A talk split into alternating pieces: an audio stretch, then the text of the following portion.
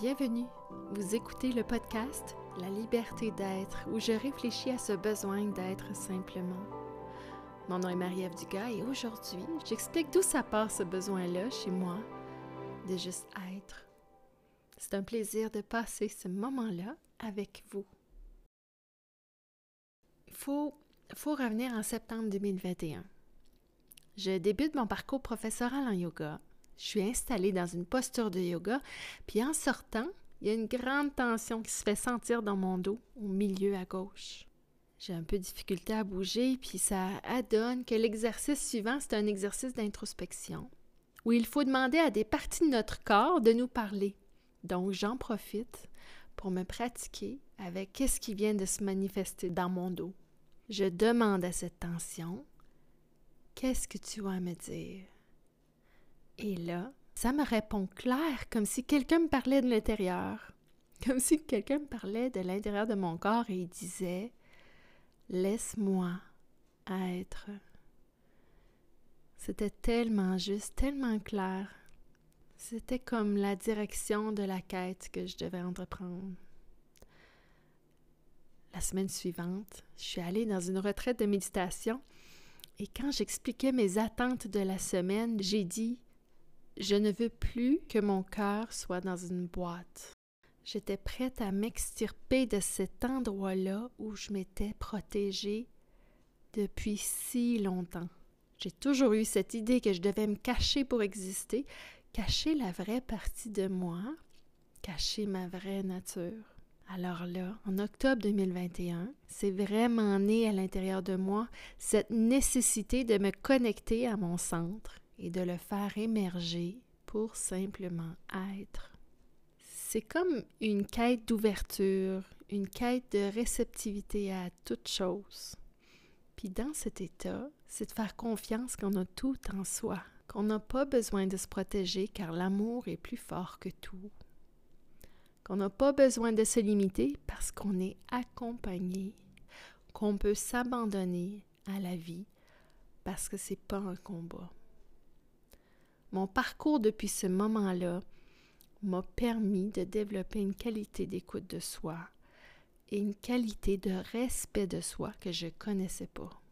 Avant de parvenir à accompagner quelqu'un d'autre, comme je suis coach de vie, l'écoute et le respect de soi en tant qu'humain, en tant que personne, sont essentiels. Sinon, comment tu peux écouter un autre humain quand tu n'es même pas capable de t'écouter toi-même? Voici ce que ça peut permettre quand on fait les démarches pour être de plus en plus libre à l'intérieur de soi. Premièrement, on peut atteindre un plus grand calme intérieur et un détachement sur les événements.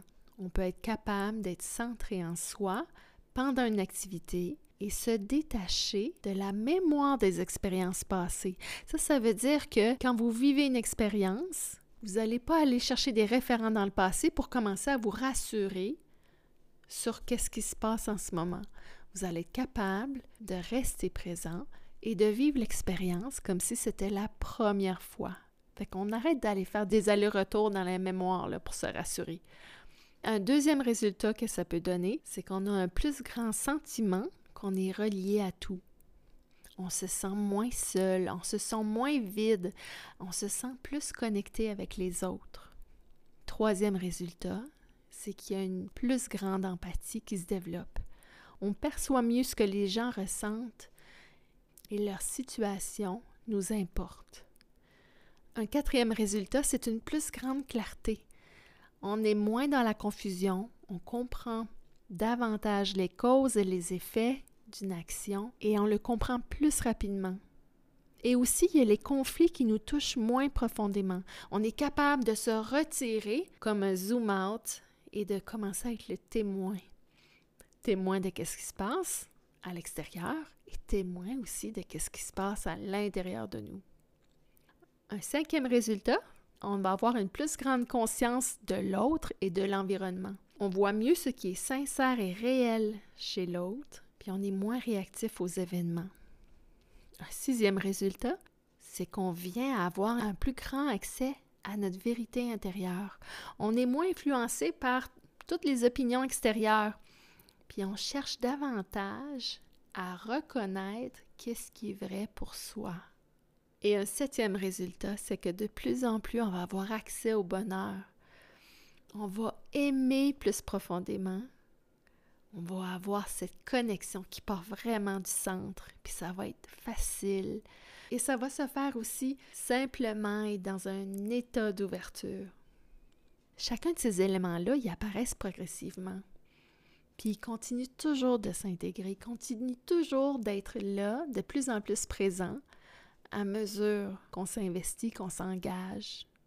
Et chacun de ces éléments-là est accessible à tout le monde. Comme exemple, cet été, quand j'ai décidé que j'étais une cliente de l'univers sur cette terre, puis que j'avais le droit d'y être comme tout le monde et de demander à vivre des expériences enrichissantes.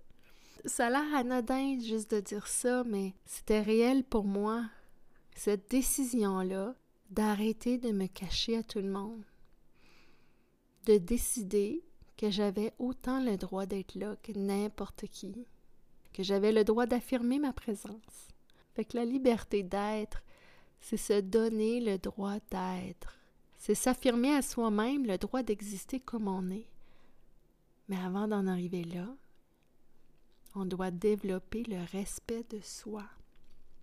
Sinon, comment qu'on peut se donner le droit d'exister quand on ne se donne même pas de la valeur? Fait que la liberté d'être, elle émane de cette recherche de valeur du soi. Puis quand on plonge dans cette quête, on touche un pressentiment de ce que ça pourrait être de vivre sans peur, sans doute, sans jugement. Puis c'est cette promesse-là qui fait en sorte que le chemin est attirant. Voilà, c'est ce qui termine le premier épisode de cette série où j'expose mes réflexions et partage mon parcours pour apprendre à être tout simplement.